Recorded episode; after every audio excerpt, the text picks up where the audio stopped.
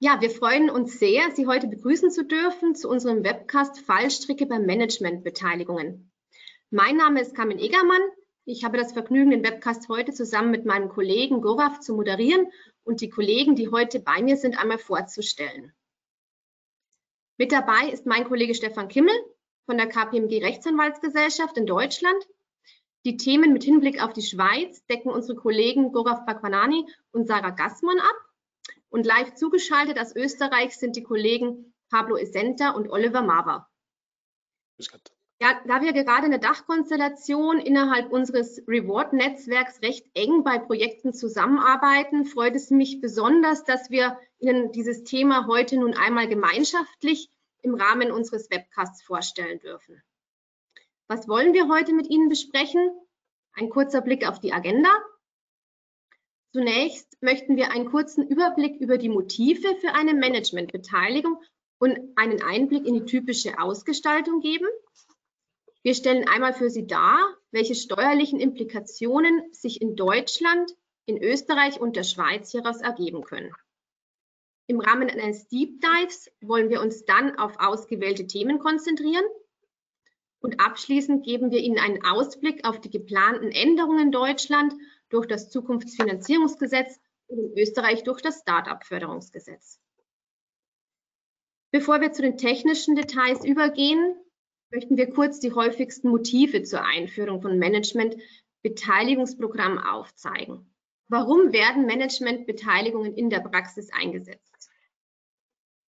Das ist zum einen die Lösung des Interessenskonflikts zwischen den Investoren bzw. Anteilsinhabern und dem Management selbst.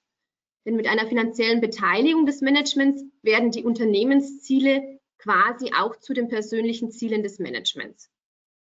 Das Management wird direkt an der Unternehmenswertentwicklung beteiligt und durch diese Chance auf den monetären Vorteil stellen die Investoren sicher, dass das Management auch wirklich im Interesse derer handelt. Weitere Motive sind natürlich Motivation und Bindung von Talenten zur Retention des bestehenden Managements, aber auch im Rahmen des Recruitings.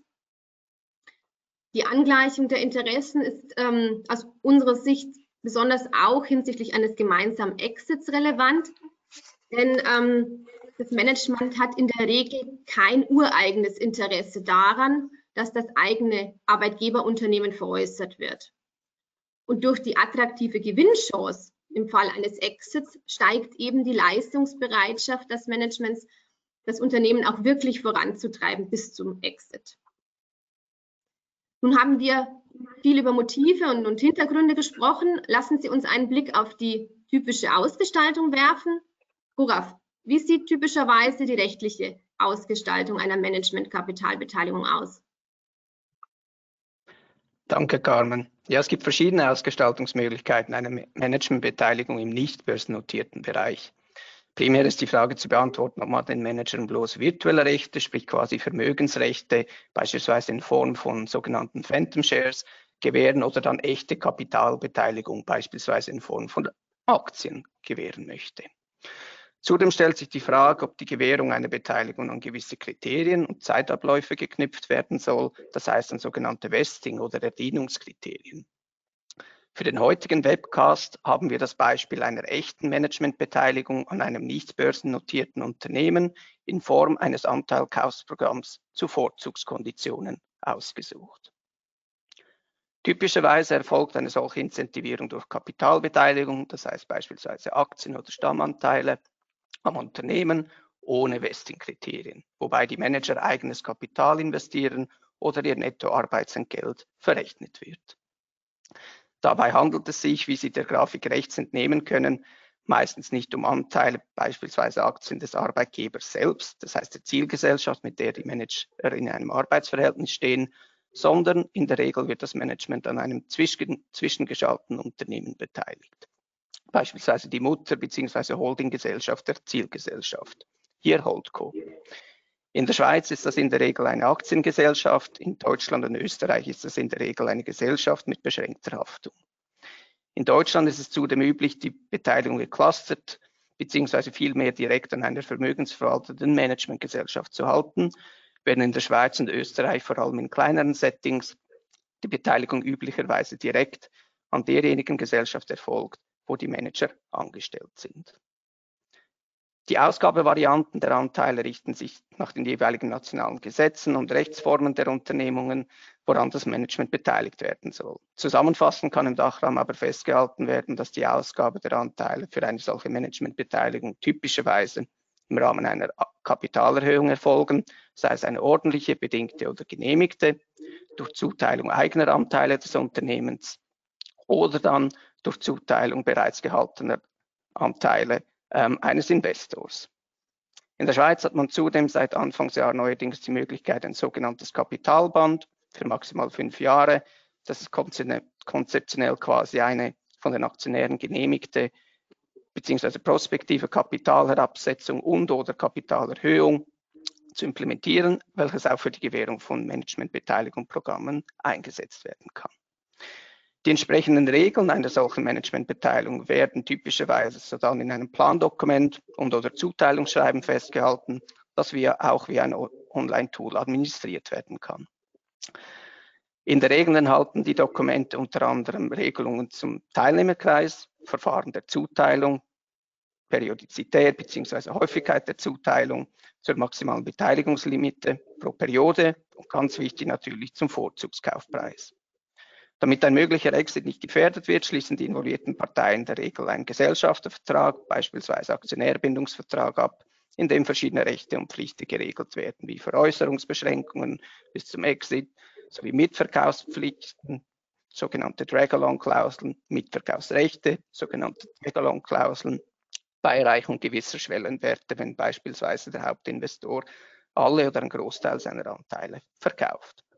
Überdies findet man in den Dokumentationen regelmäßig Lieferklauseln, wonach bei Ausscheiden der betroffenen Manager am Unternehmen das Unternehmen und oder mehr, ein oder mehrere Finanzinvestoren ein Kaufrecht an der vom betroffenen Manager gehaltenen Beteiligung hat bzw. haben. Hierauf kommen wir noch später zurück.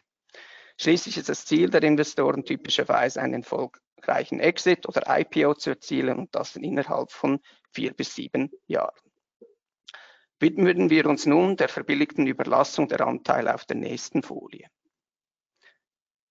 Für den weiteren Verlauf des Webinars möchten wir ganz kurz die folgenden Beispielmodalitäten der echten Kapitalbeteiligung bzw. Managementbeteiligung festlegen, die Sie hier auf der Grafik sehen können. Im Zeitpunkt des Beteiligungserwerbs beträgt der reduzierte Kaufpreis für die Manager 50 Euro bzw. Schweizer Franken pro Anteil der Wert der Beteiligung im, im Zeitpunkt des Erwerbs ist jedoch 150 Euro bzw. Schweizer Franken pro Anteil. Das heißt, ein Manager erhält quasi einen geldwerten Vorteil, äh, Preisnachlass im Zeitpunkt des Erwerbs von 100 Euro bzw. Schweizer Franken. Gehen wir weiter davon aus, dass die Holco später, beispielsweise innerhalb von vier Jahren, seit dem jeweiligen Beteiligungserwerb der Manager verkauft wird, beziehungsweise es kommt zu einem Exit und die Manager auch ihre Anteile mitverkaufen, beziehungsweise müssen. Wir nehmen dabei an, die Veräußerung Beteiligung erfolgt zu einem Veräußerungspreis von 250 Euro beziehungsweise Schweizer Franken pro Anteil, was einen Veräußerungsgewinn von dem nach 100 Euro beziehungsweise Schweizer Franken nach sich zieht bei Exit. Carmen, bevor wir zu den Implikationen übergehen, was für Phasen sind bei einem solchen Management-Beteiligungsprogramm typischerweise relevant und welche Fragen stellen sich?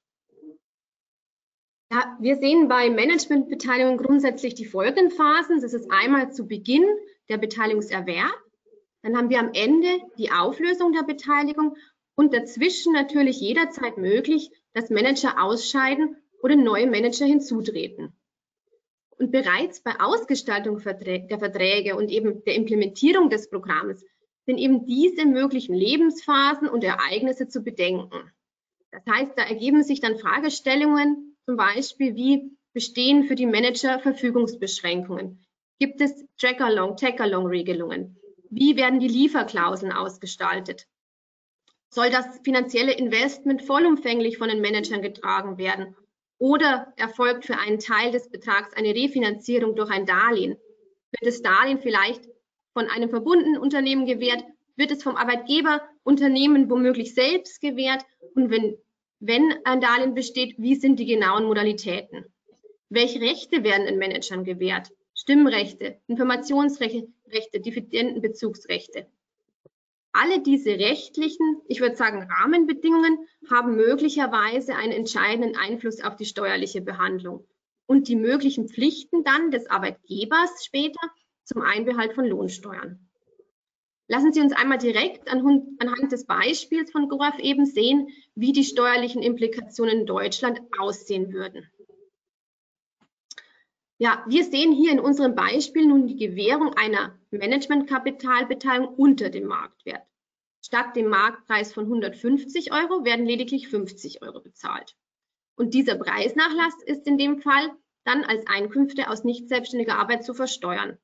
Dabei kommt dann der progressive Einkommensteuersatz mit über 50 Prozent, einschließlich Soli- und Kirchensteuer, zur Anwendung. Und der Arbeitgeber hat hierauf auch Lohnsteuer einzubehalten. Problematisch ist dabei, dass die Besteuerung bereits ausgelöst wird, obwohl den Managern eben keine liquiden Mittel zur Deckung der Steuerlast zufließen. Die Problematik wird auch als Dry Income bezeichnet. Und dieses Dry Income kann eben dadurch vermieden werden, indem eben kein Preisnachlass gewährt wird, also die Beteiligung zu Marktpreisen erworben wird. Zumindest theoretisch könnte auch ein Besteuerungsaufschub nach 19a EStG die äh, Dry-Income-Problematik reduzieren. Allerdings ist die Praxistauglichkeit der Regelung derzeit noch sehr stark eingeschränkt. Wir gehen da später im Webcast nochmal darauf ein. Im zweiten Zeitpunkt, also im Exit, stellt sich dann die Frage, wie die Besteuerung des Veräußerungserlöses zu erfolgen hat. Und in unserem Beispiel wäre das dann die Wertsteigerung von 150 auf 250 Euro. Grundsätzlich unterliegen Veräußerungsgewinne von Kapitalbeteiligung in Deutschland dem günstigen Abgeltungssteuersatz von 25 Prozent zuzüglich Soli- und Kirchensteuer, sodass wir hier bei knapp 29 Prozent sind. Im Vergleich die gut 50 Prozent bei der Besteuerung von Arbeitslohn. In der Praxis ist häufig zu beobachten, dass die Finanzverwaltung versucht, diesen Veräußerungserlös ebenfalls in Einkünfte aus nicht selbstständiger Arbeit umzuqualifizieren weil dann eben wieder die progressive Einkommensteuer von über 50 Prozent zur Anwendung käme. Und daher ist es eben so wichtig, dass die Managementbeteiligung korrekt ausgestaltet ist und dass eben möglichst wenig Ansatzpunkte bestehen, um eben eine Veranlassung durch das Arbeitsverhältnis zu sehen. Die Rechtsprechung des BFHs hat uns hier in verschiedenen Urteilen der letzten Jahrzehnte bereits zentrale Punkte herausgearbeitet, und es ist eben insbesondere wichtig, dass der Manager das wirtschaftliche Eigentum an der Beteiligung innehat, also zum Beispiel Stimm- und Dividendenbezugsrechte. Es ist auch von entscheidender Bedeutung, dass er wirklich ein Verlustrisiko trägt.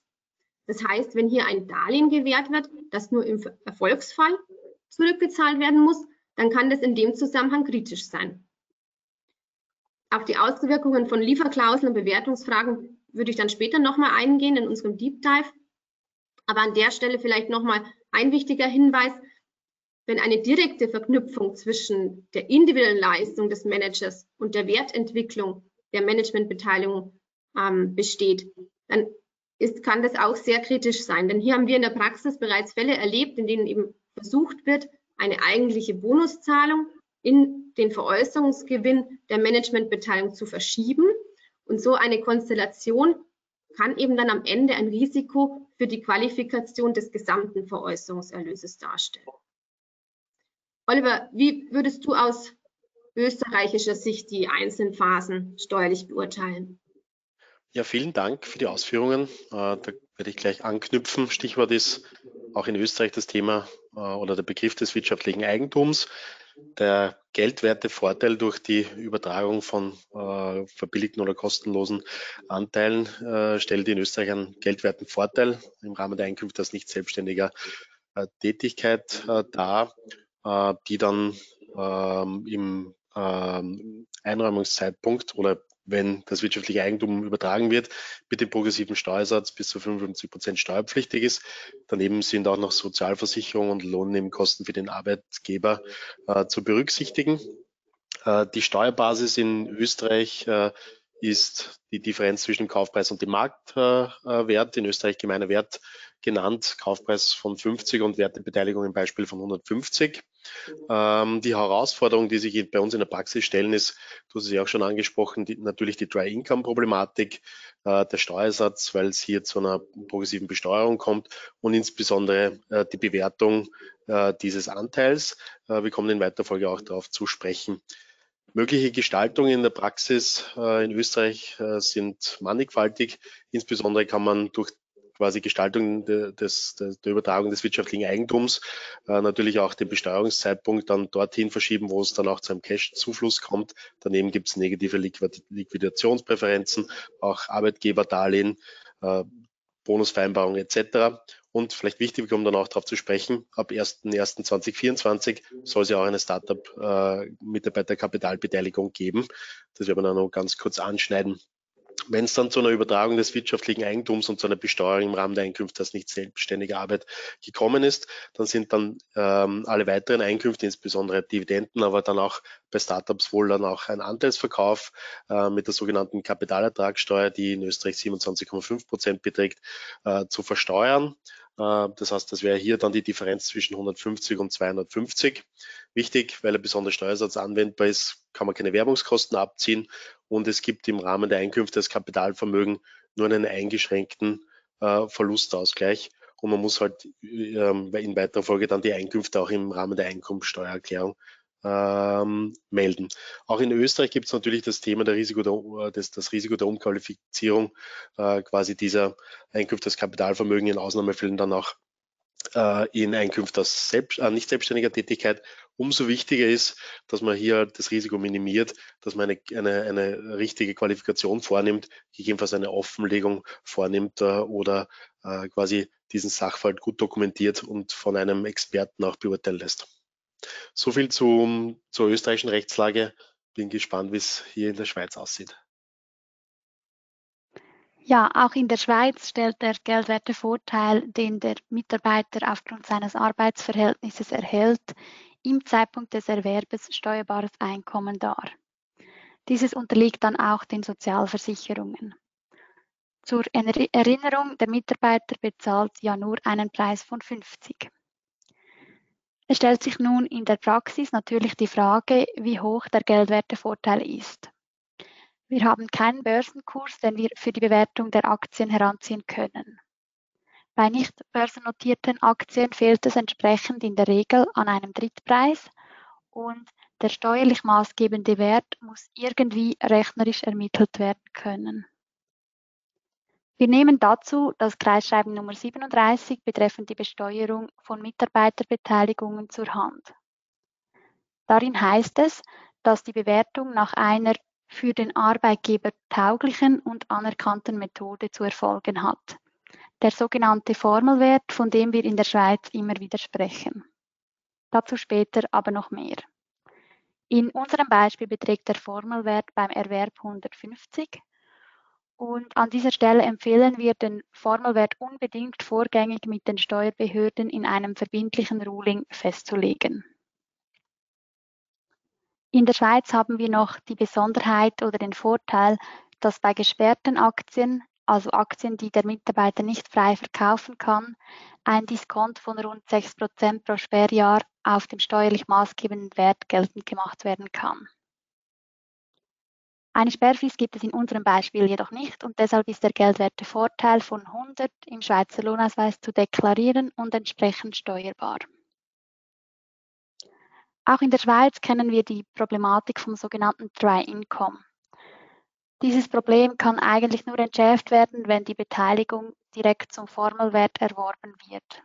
Der Mitarbeiter würde hier also 150 bezahlen. So viel zum Zeitpunkt des Erwerbes. In unserem Beispiel verkauft der Mitarbeiter seine Aktien innerhalb von fünf Jahren. Nun schauen wir uns das mal an. Grundsätzlich kennen wir in der Schweiz den sogenannten steuerfreien Kapitalgewinn bei der Veräußerung von Aktien im Privatvermögen. Bei Mitarbeiteraktien, welche jedoch zum Formelwert erworben worden sind, beschränkt sich der steuerfreie Kapitalgewinn allerdings auf den Wertzuwachs beim Formelwert. Der steuerfreie Kapitalgewinn entspricht konkret der Differenz zwischen dem Formelwert im Zeitpunkt des Erwerbes, also den 150, und dem Formelwert, der nach der genau gleichen Bewertungsmethode ermittelt wird im Zeitpunkt der Veräußerung hier von 200. Entsprechend ist die Differenz von 50 steuerfreier Kapitalgewinn. Unser Mitarbeiter erhält jedoch einen Veräußerungserlös von 250 und die Differenz von diesen 250 zum Formelwert im Zeitpunkt des Verkaufs von 200, also wiederum 50, sind als sogenannter steuerbarer Übergewinn zu qualifizieren. Steuerbar im Zeitpunkt des Exit. Zusammengefasst werden also in der Schweiz 100 beim Erwerb und 50 beim Exit besteuert. Die Besteuerung erfolgt dabei zum persönlichen Steuersatz des Steuerpflichtigen äh, und die Steuersätze in der Schweiz sind progressiv und variieren von Kanton zu Kanton und Gemeinde zu Gemeinde stark. Als kleines Beispiel, der Maximalsteuersatz im Kanton Zürich beträgt rund 41 Prozent, im Kanton Genf 46 Prozent und im Kanton Zug nur 23 Prozent. Dazu kommt die Schweizer AHV und ALV als Sozialversicherung von rund 6,4 Prozent Arbeitnehmerbeiträge. Zu guter Letzt möchte ich noch erwähnen, dass keine Besteuerung bei Exit anfallen würde, wenn der Mitarbeiter die Aktien mehr als fünf Jahre hält und der Verkauf an einen unabhängigen Dritten geht. Nun gebe ich das Wort gerne an Carmen für die Vertiefung der Themen. Danke dir, Sarah. Ja, Sie sehen, wir haben, glaube ich, zwischen Deutschland und Österreich eine große Ähnlichkeit, was die steuerlichen Implikationen angeht. Aber wenn wir dann äh, nur ein bisschen weiter blicken in Richtung Schweiz, dann sind die Unterschiede schon sehr signifikant ähm, in der Handhabung. Ja, der Bereich der Managementbeteiligung ist eben sehr facettenreich wie wir sehen. Und wie angekündigt wollen wir eben einige Teilbereiche näher äh, ansehen. Das erste Schwerpunktthema sind die Lieferklauseln. Guraf, welche Ausgestaltungen von Lieferklauseln siehst du da in der, in der Praxis? Ja, danke, Carmen. Entscheidend für die unter anderem steuerliche Beurteilung in der Praxis ist oftmals, aus welchen Gründen die Manager austreten. Diese Gründe werden in den vertraglichen Dokumentationen jeweils definiert. Es gibt Gründe, die ein Ausscheiden aus der Gesellschaft quasi rechtfertigen können, ohne dass dem Betroffenen ein Vorwurf gemacht werden kann. In der Praxis wird daher zwischen sogenannten Good- und Bad-Leavern unterschieden.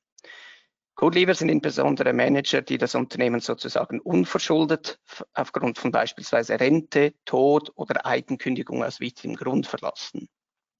Im Gegensatz dazu gibt es Bad-Leaver, welche Manager sind, die verschuldet aus dem Unternehmen ausscheiden. Solche Badleaver, die beispielsweise seitens der Arbeitgeberin aus wichtigem Grund gekündigt werden oder selbst eine ordentliche Eigenkündigung einreichen, sollen durch die Vertragsgestaltung finanziell schlechter gestellt werden als die Goodleaver. In der Regel werden die Goodleaver im Zeitpunkt des Ausscheidens nämlich mit dem zu kalkulierenden Marktpreis der Beteiligung abgefunden. Die Badleaver hingegen sollen finanziell benachteiligt werden, indem sie entweder nur ihr Investment, das heißt den anfänglich bezahlten Vorzugskaufpreis inklusive einer kleinen Verzinsung oder den zu kalkulierenden Marktpreis der Beteiligung im Zeitpunkt des Ausscheidens mit einem gewissen Abschlag von beispielsweise 20 bis 30 Prozent.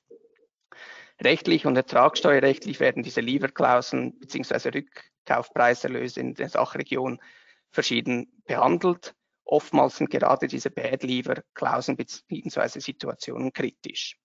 Zumindest aus rechtlicher Sicht spielen so, so dann um, die Umstände wie an welcher Gesellschaft wurden die Anteile ausgegeben, welche Gesellschaft ist die Arbeitgebergesellschaft, welche Rechtswahl wurde in Dokumentation getroffen, welche Partei hat die Anteile ausgegeben und natürlich die nationalen Gesetze eine wesentliche Rolle gerade in internationalen Sachverhalten, wo ein Manager einstweilen gegen beispielsweise eine ausländische Holdco und oder unter ausländischem Recht klagen müsste, stellen sich für die Manager oftmals namhafte Hürden in der prozessualen Durchsetzung. Gehen wir nun für die Kurzwürdigung aus rechtlicher und steuerrechtlicher Sicht zu den jeweiligen Ländern über. Stefan, was gilt es aus rechtlicher Sicht in Deutschland zu beachten? Ja, vielen Dank auch. Äh, richtig ist, äh, bei den Good-Leaver-Klauseln sind wir uns, glaube ich, in, Deutsch, in der Schweiz und äh, in, Deutschland, Österreich und Schweiz einig, dass das meistens unproblematisch ist. Da gibt es höchstens unterschiedliche Auffassungen, ob wenn ich die kaufe, nur die sogenannten gewässeten, äh, die ungewässeten Anteile einer Option unterliegen oder alle. Aber in der Regel erfolgt es zum Verkehrswert. Spannend wird es in der Tat mit den Bettlieber-Klauseln. Gerade aufgrund der Rechtsprechung des BGH, des Bundesgerichtshofs in Deutschland und des Bundesarbeitsgerichts, ähm, sind äh, die Bettlieber-Klauseln in Deutschland sehr differenziert zu betrachten, je nachdem, ob es äh, zu dem sogenannten Manager-Modell führen kann, dann darf das eine unwesentliche Beteiligung eines Managers sein, der bis zu 10 Prozent beteiligt ist. Häufig ist es aber höher, dann passt das nicht mehr. Ähm, und dann ist die Frage, wie hoch kann die Abfindung oder der Abschlag auf die Abfindung äh, zum Verkehrswert sein, insbesondere ähm, bei den Bettliefern. Da gibt es im Markt ganz unterschiedliche Auffassungen, ähm, die aber dann auch häufig das Risiko der Unwirksamkeit in sich äh, bergen, insbesondere äh, wenn der Abschlag höher als 20 oder 30 Prozent vom Verkehrswert ist. Wir sehen ja teilweise auch ähm, Vesting-Klauseln im Bettlieferfall, wo die Abfindung lediglich ein Euro erfolg, äh, betragen soll. Das ist höchst umstritten. Äh, ebenso umstritten ist in Deutschland zumindest die Frage, ob die ordentliche Eigenkündigung eines Managers tatsächlich als Bad qualifiziert werden kann. Das hängt dann wieder ab von der Höhe der Abfindung. Ähm, hier bildet sich im Markt eine Praxis heraus, dass sich ein sogenannter Gray Lever oder Intermediate Lever bildet, wo die Abfindung auf die zumindest ungewässerten Anteile dann irgendwo zwischen Verkehrswert und Bad Lever liegt, um da noch einen etwas Spielraum ähm, zu schaffen. Einzelheiten dazu können wir gerne in einem weiteren Webcast besprechen. Aber äh, auch die steuerliche Würdigung von solchen Lieferklauseln ist in Deutschland spannend. Carmen? Ja, steuerrechtlich kommt den äh, Lieferklauseln in Deutschland tatsächlich eher ähm, ein geringer Stellenwert zu, wenn auch ähm, doch mit einer relevanten Komplexität dabei. Und zwar ist es grundsätzlich so, dass die Rechtsprechung die Existenz solcher Lieferklauseln für die Zuordnung als Kapitaleinkommen eher als unschädlich ansieht.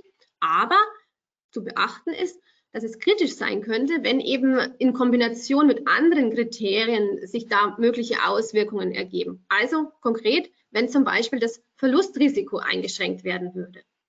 Dann könnte das wiederum eine Auswirkung auf die Qualifikation der Einkünfte haben. Pablo, würdest du uns einmal darstellen, wie die rechtlichen Komponenten ja. in Österreich sind? Ja, sehr gerne. Vielen Dank. Ähm, weitestgehend kann man, glaube ich, hier auf die Rechtsprechung und die äh, rechtliche Situation in Deutschland verweisen. In Österreich haben wir tatsächlich eine sehr ähnliche Situation. Ähm, unser Problem ist in Österreich ein bisschen, dass wir hier keine beziehungsweise kaum höchstgerichtliche Rechtsprechung in diesem Thema haben, weshalb da ein bisschen ähm, eine Rechtsunsicherheit meist mitschwingt. Das einzige OGH-Urteil, das uns in diesem Themenkomplex vorliegt, äh, betrifft die Zulässigkeit der Vereinbarung von Wartefristen bei Aktienoptionen, ähm, wo der OGH hier gesagt hat, die, die Vereinbarung solcher Wartefristen, wo der Anspruch erst später entstehen kann, ist grundsätzlich zulässig. In unserem Beispiel wäre das am ersten zu vergleichen mit einer Cliff Period. Was aus österreichischer Sicht ebenfalls besonders problematisch ist, ist die Vereinbarung von Beitlever-Klauseln mit ihren äh, jeweiligen Rechtsfolgen, nämlich entweder der Stefan hat es angesprochen, unentgeltlichen Veräußerung bzw. Pflicht zur Veräußerung zur Nominale oder zur Nominale oder zumindest zu einem stark reduzierten Kaufpreis, also ein Kaufpreis, der deutlich unter dem Verkehrswert des jeweiligen Anteils liegt. Ähm, Einschränkungen in Österreich ergeben sich hier grundsätzlich aus dem allgemeinen Zivilrecht. Zu denken ist ja insbesondere an das Thema Verkürzung über die Hälfte, also Lesio enormis. In unserem konkreten Beispiel wäre das ähm, relevant, wenn der Verkaufspreis unter 75 Euro, also der Hälfte des Warenwertesanteils geht. Ähm, hier ist nämlich eine OGH-Entscheidung zu beachten, dass jeweils auf die Einräumung, also auf den Zeitpunkt der Einräumung des Kaufrechts abzustellen ist. Eine weitere Grenze gibt sich aus dem, aus dem äh, Verbot der allgemeinen Sittenwidrigkeit, also der Vereinbarung sittenwidriger Regelung äh, und zusätzlich der beschränkten Zulässigkeit von Vertragsstrafen, weil ja meist diese Bad-Lever-Klauseln eine gewisse Form der Penalisierung beabsichtigen. Ähm, zusätzlich ähm, ist dieses dieses reduzierte, dieser reduzierte Kaufpreis und generell die, ähm, die Mitarbeiterbeteiligung aber unter den, unter den arbeitsrechtlichen Entgeltbegriff zu subsumieren, weshalb es auch arbeitsrechtliche Grenzen gibt, zu, zu beachten sind. Ähm, hier ist zum einen das Allekutierungsverbot zu, Entschuldigung, Gebot zu beachten und unter anderem aber auch, und das ist, glaube ich, in Deutschland auch ein, ein großes Thema, ähm, dass Bad-Leaver-Klauseln gerade im Zusammenhang mit der ordentlichen Kündigung des Dienstnehmers dazu führen, dass es hier zu einer gewissen Einschränkung des Kündigungsrechts bzw. zu einer Einschränkung der Willensfreiheit bei der Kündigung führt. Und auch das ist eine sehr relevante Beschränkung in Österreich, die oft dazu führt, dass Bad-Leaver-Bestimmungen, wie Stefan auch angesprochen hat, im Fall der Eigenkündigung gerne dann doch wieder in den, den Grey-Leaver geschoben werden. Oliver, sollen wir weitermachen mit den steuerlichen Würdigungen zu den Leaver-Klauseln? Ja, da kann ich eh nur kurz anmerken. Also wie in vielen Fällen orientieren wir uns da an der deutschen Rechtsprechung. Grundsätzlich ist der Grundtenor hier, dass die Lieferklauseln äh, unschädlich sein äh, sollen. Ja. Äh, maßgeblich ist aber das Gesamtbild der Verhältnisse. Man muss wirklich die Ausgestaltung dann auch im Einzelfall prüfen, ja. inwieweit, inwieweit es hier vielleicht dann doch äh, quasi ein, ein Steuer, eine steuerrechtliche Implikation in Österreich hat. Ja. Aber ansonsten nichts weiter hinzuzufügen. Ja. Wie sieht es in der Schweiz aus? Ja, auch in der Schweiz dreht sich alles um die Bärlieferklauseln. Ob Bärlieferklauseln rechtlich durchsetzbar sind, hängt aus schweizerischer Sicht im Wesentlichen davon ab, ob die Zuteilung der Anteile rechtlich als Entschädigung für Arbeitsleistungen zu qualifizieren sind und falls ja, ob diese Entschädigung als Lohnbestandteil oder Gratifikation qualifiziert. Wiederum hängt die Beantwortung dieser Rechtsfrage primär davon ab, ob im Rahmen dieser Managementbeteiligung, zumindest aus schweizerischer Sicht, im Wesentlichen eine Parteivereinbarung mit gesellschaftsrechtlichen Elementen oder eine Vereinbarung zur Entschädigung von Arbeitsleistungen vorliegt, wodurch womöglich die Sozialschutzbestimmungen des Arbeitsrechts zur Anwendung kommen. Wenn wir nun bei unserem Fallbeispiel davon ausgehen, dass die Managementbeteiligung von einer schweizerischen Holdco ausgegeben wird, die Investition seitens des bei der Zielgesellschaft angestellten Managers aber freiwillig, das heißt dahingehend äh, war der Manager frei, ob er die Vereinbarung eingehen konnte oder wollte oder eben nicht. Und mithin, ohne dass die Anteile Teil der Gesamtvergütung beziehungsweise gemäß Arbeits, Arbeitsvertrag sind, dann sollten die Lieferklauseln, also die Bad-Lieferklauseln, wohl prinzipiell durchsetzbar sein in der Schweiz. Anders könnte es hingegen aussehen, wenn die Beteiligung als vertraglicher Salärbestandteil ausgestaltet werden und die Arbeitgebergesellschaft direkt diese abgibt. Und zudem noch der Manager ein tiefes Salär, was oftmals in Startup-Settings der Fall ist, erzielt. Daher ist die Ausgestaltung bzw. die Struktur der Managementbeteiligung entscheidend. Nun sind wir aber auch gespannt auf die steuerliche Sicht in der Schweiz. Sarah, was kannst du uns hierüber erzählen? Ja, bei der Rückgabe von Aktien an den Arbeitgeber kann daraus entweder eine im Arbeitsverhältnis begründete Vermögenseinbuße oder ein steuerbares Einkommen resultieren. In der positiven Differenz, nämlich zwischen dem Rücknahmepreis, den der Mitarbeiter erhält, und dem Formelwert, realisiert der Mitarbeitende steuerbares Einkommen und keinen steuerfreien Kapitalgewinn.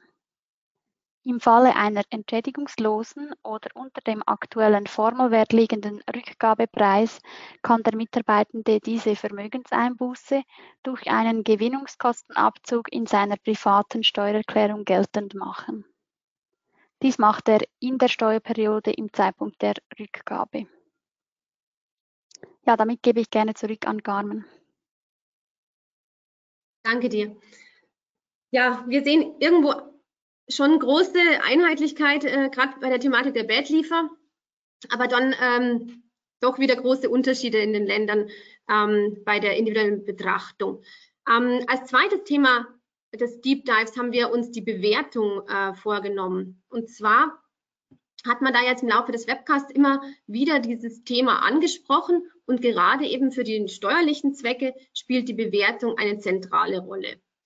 Insbesondere dann, wenn es eben um die Frage geht, ob die Beteiligung zu Marktpreisen durch das Management erworben wird oder nicht.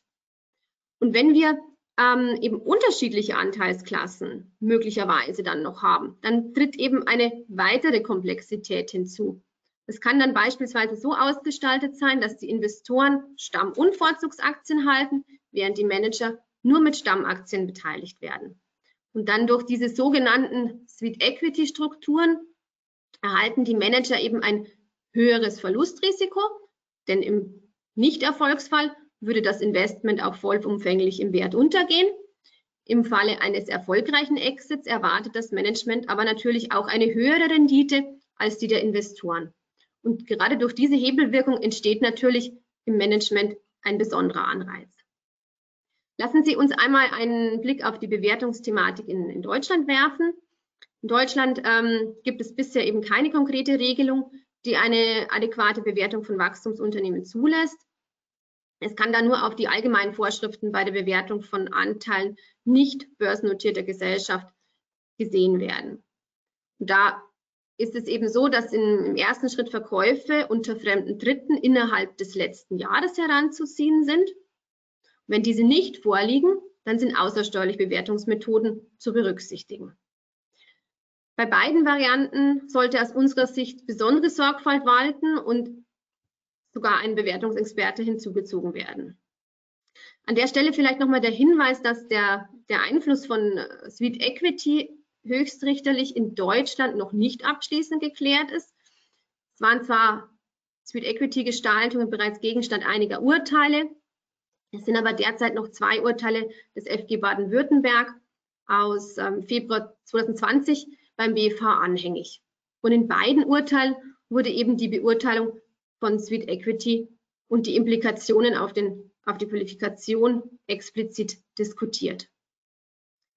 Oliver, welche Entwicklungen siehst du hier in, in Österreich? Genau, also in Österreich äh, gibt es dazu auch keine Rechtsprechung. Deswegen ist es sehr, sehr spannend auch für uns in Österreich, wie es äh, hier in Deutschland dann auch weitergeht, äh, wie da die höchstgerichtliche Rechtsprechung aussieht. Ja. Ähm, aber ja, derzeit äh, gibt es noch keine Fälle, die anhängig sind. Ja. Beziehungsweise in, im Bereich der Wachstumsunternehmen und der Bewertung gibt es halt noch sehr, sehr viele Punkte, die jetzt noch nicht klar sind. Ja. Dann würde ich gleich übernehmen und zwar auch in Österreich gibt es hier eine Sonderbestimmung betreffend Bewertung von Anteilen und deren stillen Reserven. Hier gibt es im Bewertungsgesetz äh, eine äh, Reihenfolge der Bewertungsmethoden. Bei Wachstumsunternehmen hat man meistens keinen Börse- oder Kurswert. Äh, deswegen wird insbesondere dann auch, auch im Zuge eines Rückschauproblems, wenn sich die Betriebsprüfung das in einigen Jahren dann vielleicht nach einem Exit ansieht, dann im Nachhinein feststellen, ah, okay, man könnte den, den gemeinen Wert, den Verkehrswert gegebenenfalls ableiten aus Transaktionen wie Finanzierungsrunden oder Verkäufen, es muss mindestens zwei gegeben haben, die zeitnah erfolgt sind. Ja. Äh, wenn das nicht gemacht werden kann, besteht auch in Österreich die Möglichkeit einer Schätzung Basis, auf Basis der Ertrags- und Vermögenslage, aber das ist gerade bei Startups sehr schwierig. Deswegen äh, hat die KSW, also die äh, Kammer der Steuerberater und Wirtschaftsprüfer in Österreich, äh, arbeitet gerade äh, an einer Empfehlung äh, mit Hinblick auf die Bewertung von, von jungen Unternehmen. Ja. Insbesondere, weil ja dann auch derzeit, und da kommen wir noch zu, darauf zu sprechen, ja auch äh, quasi eine neue Rechtslage für äh, Startup-Mitarbeiterbeteiligung auf den Weg gebracht werden soll, wo es auch wieder bis zu einem gewissen Grad um die, das Thema der Bewertung des gemeinen Werts geht. Ja. Also äh, das ist wirklich in der Praxis oftmals der schwerste äh, oder der diffizilste Punkt zu klären, äh, inwieweit quasi äh, ein geldwerter Vorteil und wie hoch dieser geldwerte Vorteil ist, vorliegt. Ja. Wie sieht es hier in der Schweiz aus? Ja, wie versprochen befassen wir uns noch etwas detaillierter mit dem spannenden Formelwert in der Schweiz. Basis für die Bewertung ist grundsätzlich das Kreisschreiben Nummer 28 der SSK, das den Titel trägt Wegleitung zur Bewertung von Wertpapieren ohne Kurswert. Der Arbeitgeber ist jedoch grundsätzlich frei in der Wahl der Bewertungsmethode. Diese darf aber gemäß der Praxis nicht auf zukünftigen Planzahlen basieren. Das heißt, eine DCF-Methode zum Beispiel wird in der Regel nicht akzeptiert. Oftmals sehen wir zum Beispiel eine Umsatz, ein Umsatzmultiple-Methode oder die klassische Praktiker-Methode. Idealerweise liegt der Bewertung zudem eine revidierte und konsolidierte Jahresrechnung zugrunde. Und wichtig ist auch, dass die einmal gewählte Bewertungsmethode zwingend beibehalten werden muss. Stichwort Formelkongruenz. Der Formelwert ist alsdann sechs Monate nach dem Bewertungsstichtag steuerlich maßgebend. Falls der Erwerb der Aktien jedoch später als sechs Monate stattfindet, zum Beispiel im September, dann muss der kommende Bewertungsstichtag angemessen mit berücksichtigt werden. Liegt äh, ausnahmsweise ein zeitnaher, zeitnaher Marktwert vor, zum Beispiel aufgrund einer maßgeblichen Handänderung unter Dritten, gilt eigentlich dieser als steuerlich maßgebender Verkehrswert der Aktie. nämlich so lange, bis sich die wirtschaftliche Lage der Gesellschaft nicht wesentlich verändert. Im Einzelfall kann übrigens auf Antrag des Arbeitgebers trotz Verfügbarkeit eines Verkehrswertes auf den Formelwert abgestellt werden, sofern der Arbeitgeber ein unbeschränktes Rückkaufsrecht zu, zum identisch berechneten Formelwert hat. Ja, mit diesen Informationen gebe ich wieder zurück an Carmen. Danke dir, Sarah.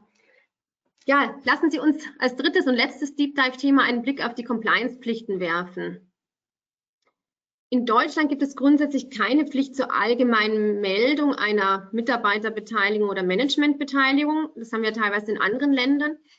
Ähm, hat der Manager aber eben die Beteiligung vergünstigt erworben und ist damit ein geldwerter Vorteil entstanden, so ist der Arbeitgeber im Rahmen der Lohnsteuer verpflichtet, die Lohnsteuer auch abzuführen und den Arbeitslohn zu melden.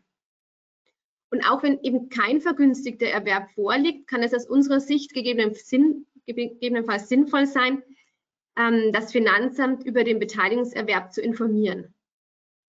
Welcher Weg hier der richtige ist, also ob es eine Offenlegung im Rahmen der Lohnsteueranmeldung oder eine Lohnsteueranrufungsauskunft ist, das ist natürlich im Einzelfall zu prüfen.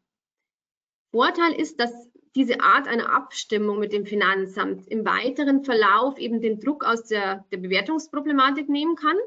Denn wenn ich bei Implementierung von den Finanzbehörden bereits ähm, eine Bestätigung oder in dem Sinn äh, eine Bestätigung einhole, dass kein geldwerter Vorteil vorliegt, habe ich diesen Punkt schon mal bestätigt. Und auf der anderen Seite kann ich durch eben den sicheren Marktwert bei Investment verhindern, dass möglicherweise ein späterer unversteuerter Vorteil den späteren Veräußerungserlös infiziert und dann eben die Qualifikation des gesamten Gewinns in Arbeitslohn diskutiert werden muss.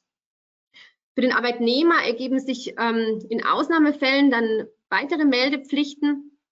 Das betrifft insbesondere die Beteiligung an ausländischen Vehikeln ähm, und da muss eben eine Meldung, äh, Mitteilung nach 138 AO erfolgen.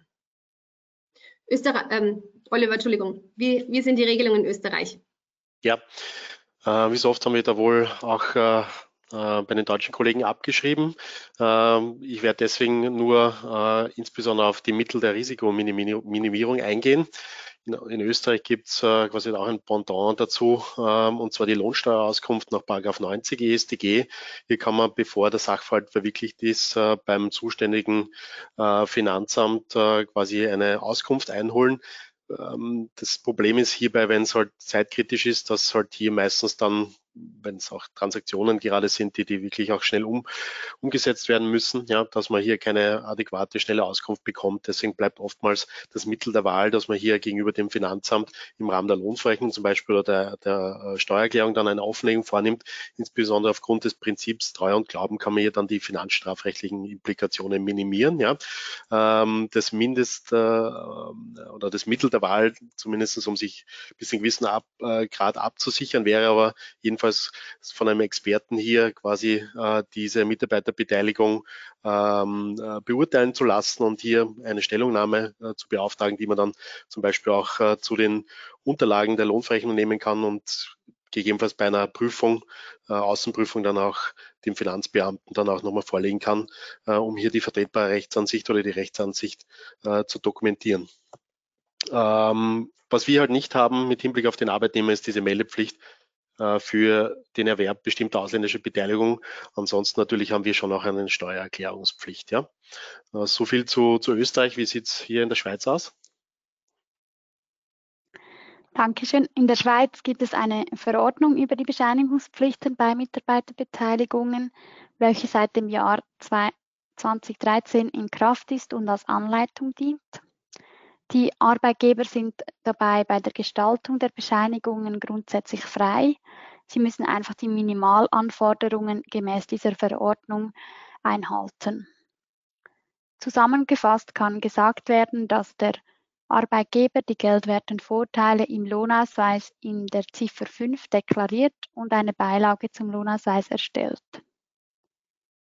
In unserem Beispiel sind dies im Zeitpunkt des Erwerbs 100 als geldwerter Vorteil und im Zeitpunkt des Exit nochmals 50 als Übergewinn. Die Beilage dient dazu, dass die Berechnungsgrundlagen für die geldwerten Leistungen rechnerisch nachvollziehbar offengelegt werden.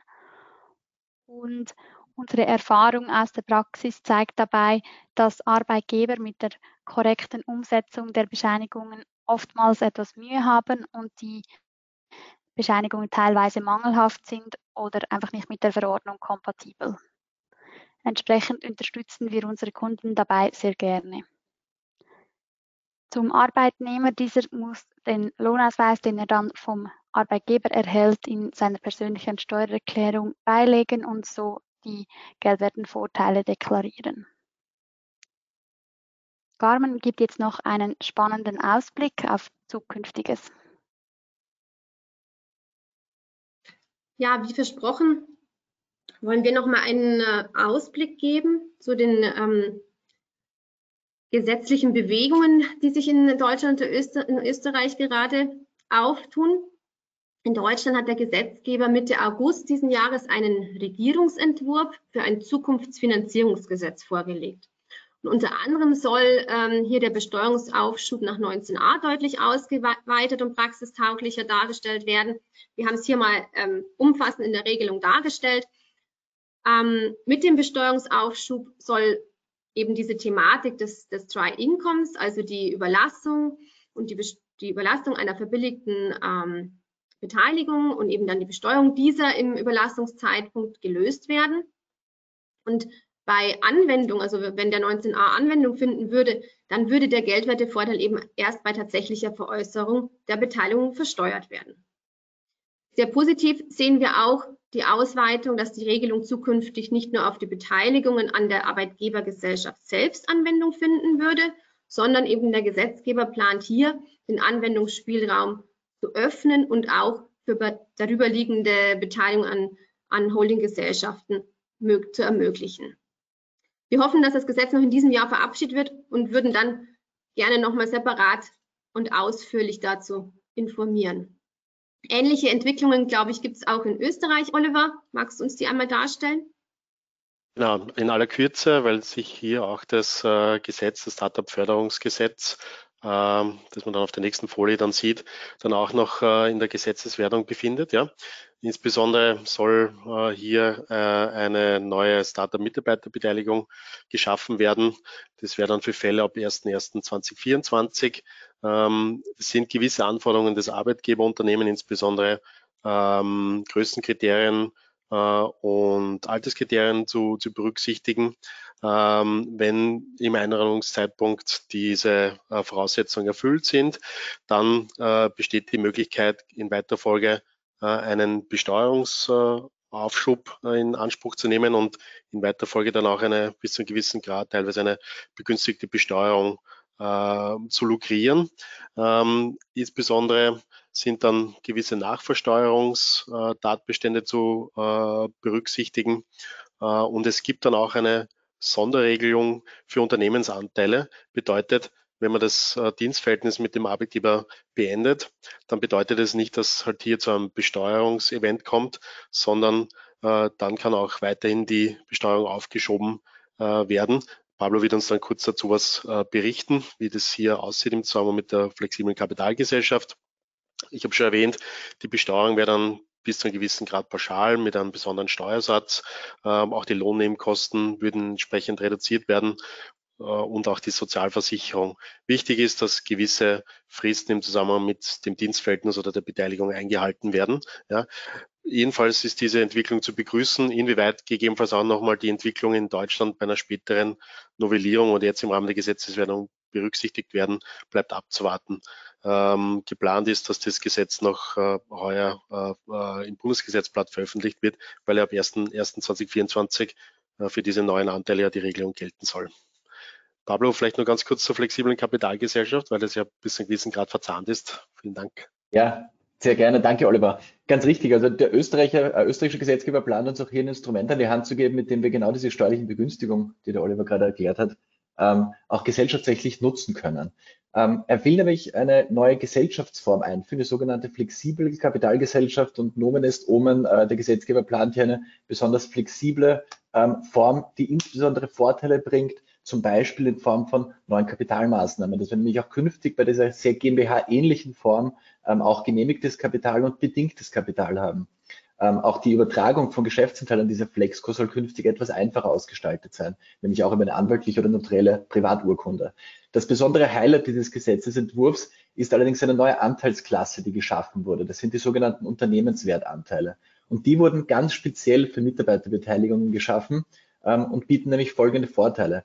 Der Mitarbeiter bekommt echte Anteile an der Flexco. Diese Anteile können sehr kleinteilig ausgestaltet sein, dass also man hier auch einen weiten Anwenderbereich schaffen kann, nämlich jeder Anteil kann auch nur einen Cent des, Stammkapitals der Gesellschaft betragen, also Nominale von einem Cent. Ähm, darüber hinaus kommt, dass die ähm, Anteile sehr leicht übertragen werden können, dass nämlich die reine Schriftlichkeit ausreicht, um Anteile zu übertragen und man somit schon ganz weit weg ist vom GmbH-Grundsatz, dass man hier das Formerfordernis des Notariatsakts braucht, der diese Anteile grundsätzlich sehr behäbig macht. Und ein weiterer Vorteil als Arbeitgeber bzw. Gesellschafts- und Governance-Sicht ist, dass diese Anteile grundsätzlich stimmrechtslos sind. Das heißt, man hat zwar die Verpflichtung, diese Mitarbeiter, welche, welche äh, Unternehmenswertanteile halten, in die Generalversammlung zu laden. Sie haben aber dort kein Stimmrecht und kein Anfechtungsrecht, sodass man nicht befürchten muss, dass die Arbeitnehmerschaft die ganze Governance umwirft. Das war es aber hier schon wieder und ich gebe gerne wieder zurück an Carmen. Danke, Pablo. Das ist sicherlich mal ein Thema, bei dem wir dann von Österreich aufschreiben können. Ganz genau. Ja. Abschließend haben wir jetzt nochmal für Sie zusammengefasst, ähm, was wir als äh, Key Takeaways äh, aus, aus, unserer Veranstaltung heute sehen.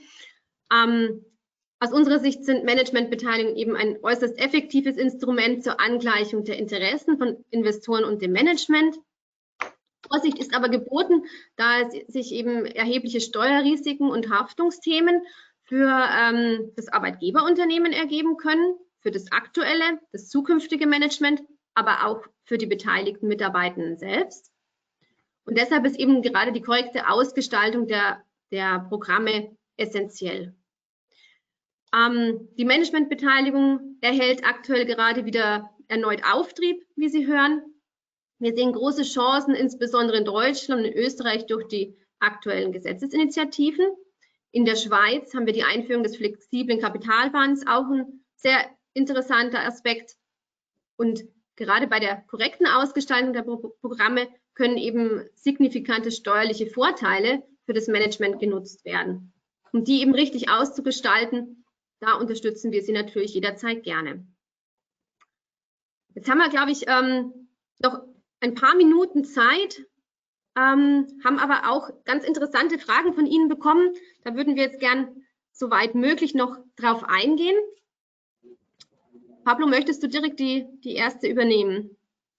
Sehr gerne. Wir haben äh, eine Frage bekommen, wie sich das Thema Bad Lever oder Zulässigkeit von Lever-Klauseln und entsprechenden Verfallsklauseln ähm, auf virtuelle Anteile auswirkt, beziehungsweise ob da die ähnliche Grundsätze gelten oder ob hier anderes gilt. Ich kann das gerne aus rechtlicher Sicht kurz ausführen. Also in Österreich ist es so, dass hier grundsätzlich die gleichen Grundsätze zur Anwendung gelangen. Ähm, was man hier beachten muss, ist, dass bei virtuellen Anteilen grundsätzlich ein noch starker, stärkerer Konnex zur Arbeitstätigkeit ähm, besteht. Das heißt hier klar diese virtuellen Anteile unter den Entgeltbegriff fallen, sodass insbesondere die arbeitsrechtlichen Schranken ähm, zu beachten sind. Wenn man es kurz zusammenfassen möchte, was so üblicherweise die üblichen Bestimmungen sind und deren Zulässigkeit, die Vereinbarung von Cliff Periods, also dem Verfall, sofern der Arbeitnehmer nach äh, 12 bis 18 Monaten aus der Gesellschaft aufscheidet, sind in Österreich wohl grundsätzlich zulässig. Ähm, der Verfall nicht mehr gewesteter Anteile wird wohl auch als zulässig zu werten sein. Und das, wenn ich sage Verfall von Anteilen, meine ich damit den, ähm, den unentgeltlichen Entfall. Das heißt, es gibt keine Ersatzleistung an den Arbeitnehmer. Ähm, warum ist das so? Weil wir gerade bei, äh, bei, bei dieser Cliff Period und bei den nicht gewesteten Anteilen gut argumentieren können, dass gerade kein erdienter Anspruch des Arbeitnehmers besteht. Anders sieht das Ganze allerdings aus bei bereits gewesteten Anteilen. Hier haben wir nämlich gerade einen Ablauf einer Zeit, in dem der Arbeitnehmer gerade wirtschaftlich diese Ansprüche erdienen soll. Also sie wachsen ihm wirtschaftlich an. In diese später wieder wegzunehmen, beziehungsweise sie unentgeltlich ver verfallen zu lassen, ähm, widerspricht gerade arbeitsrechtlichen Grundsätzen und auch dem vorher angesprochenen Allokutierungsgebot. Ähm, was man hier vertraglich ein bisschen machen kann, um sich äh, vielleicht um das spätere Risiko einer Anfechtung ähm, zu reduzieren, ist die Formulierung dahingehend zu wählen, dass die Ansprüche eben gerade nicht schon entstehen und dann wieder verfallen, sondern auch über die, äh, über die Vesting Period hinaus, äh, beziehungsweise über die Cliff Period hinaus erst entstehen, wenn ein gewisser späterer ähm, Event eintritt, zum Beispiel das, das Exit-Event oder Ablauf der gesamten Vesting Period. Aber grundsätzlich haben wir da auch gewisse Schwierigkeiten. Ich weiß nicht, ob wir noch kurz auf steuerliche Themen zu dem, äh, zu dem Unterschied virtuelle versus echte Anteile eingehen wollen. Oliver, hast du vielleicht noch Vielleicht nur ganz kurz, genau, das ist oftmals das Mittel der Wahl, weil es halt äh, nicht allzu komplex ist und die Beurteilung ganz klar ist. Hier handelt es sich eigentlich um eine schuldrechtliche Vereinbarung im Rahmen des Beschäftigungsverhältnisses, ja, äh, und eine Besteuerung, ähm, Lohnnebenkosten, äh, Lohnsteuer bzw. Sozialversicherung ähm, richtet sich einfach nach dem Zufluss, also wann halt diese, äh, dieser Bonus einfach im Zusammenhang mit diesen virtuellen Anteilen auch äh, ausbezahlt wird, ganz unabhängig von äh, Lieferbestimmungen etc. in der Vereinbarung. Ja. Ähm, das Problem ist natürlich, äh, man hat jedenfalls Einkünfte aus nicht selbstständiger Tätigkeit, die nach Tarif zu besteuern sind. Ja, aber es ist halt in, insbesondere mit Hinblick auf die Bewertung nicht allzu komplex und es ist viel leichter zu administrieren. Ja. Und es ist auch günstiger einzuführen, weil ich an die Satzung nicht rein muss. Ich muss keine echten Anteile schaffen. Das ist deswegen häufig hier das Mittel der Wahl. Keine um überhaupt auch, auch, mhm. auch in der Frühphase ähm, äh, dieses Mittel zu geben. Ja, vor allem nicht nur keine Stimmrechte, sondern auch keine Teilnahme in der Gesellschafterversammlung. Ich habe verstanden, bei der Flexco Pablo in Österreich äh, haben die zwar keine Stimmrechte, sind aber in der Gesellschafterversammlung. Das heißt, alle Informationen, die an die Gesellschafter gehen, gehen auch an die Mitarbeiter, die dann diese Anteile erhalten. Das ist, wenn wir solche Programme beraten, in die eine oder andere Richtung, doch dann häufig ein kritischer Punkt, dass gefragt wird, muss das sein? Ne? Und dann geht man eben doch zu den virtuellen Optionen. Aber ich glaube, bei den virtuellen Optionen, da bestehen deutlich weniger Unterschiede, ähm, ins, auch bei den Bettlieber-Klauseln und deren Konsequenzen, ähm, als bei den echten Anteilen, grenzüberschreitend gesehen. Danke euch. Wir werden die, ähm, die weiteren Fragen bilateral aufgreifen, dann im Nachgang noch beantworten. An der jetzigen Stelle bleibt mir Ihnen recht herzlich im Namen der Kollegen hierzu danken für Ihre Teilnahme. Wir hoffen, Sie konnten das ein oder andere Thema für sich mitnehmen. Wir stehen jederzeit gern zum Austausch bereit. Danke. Dankeschön. Vielen Dank. Dankeschön.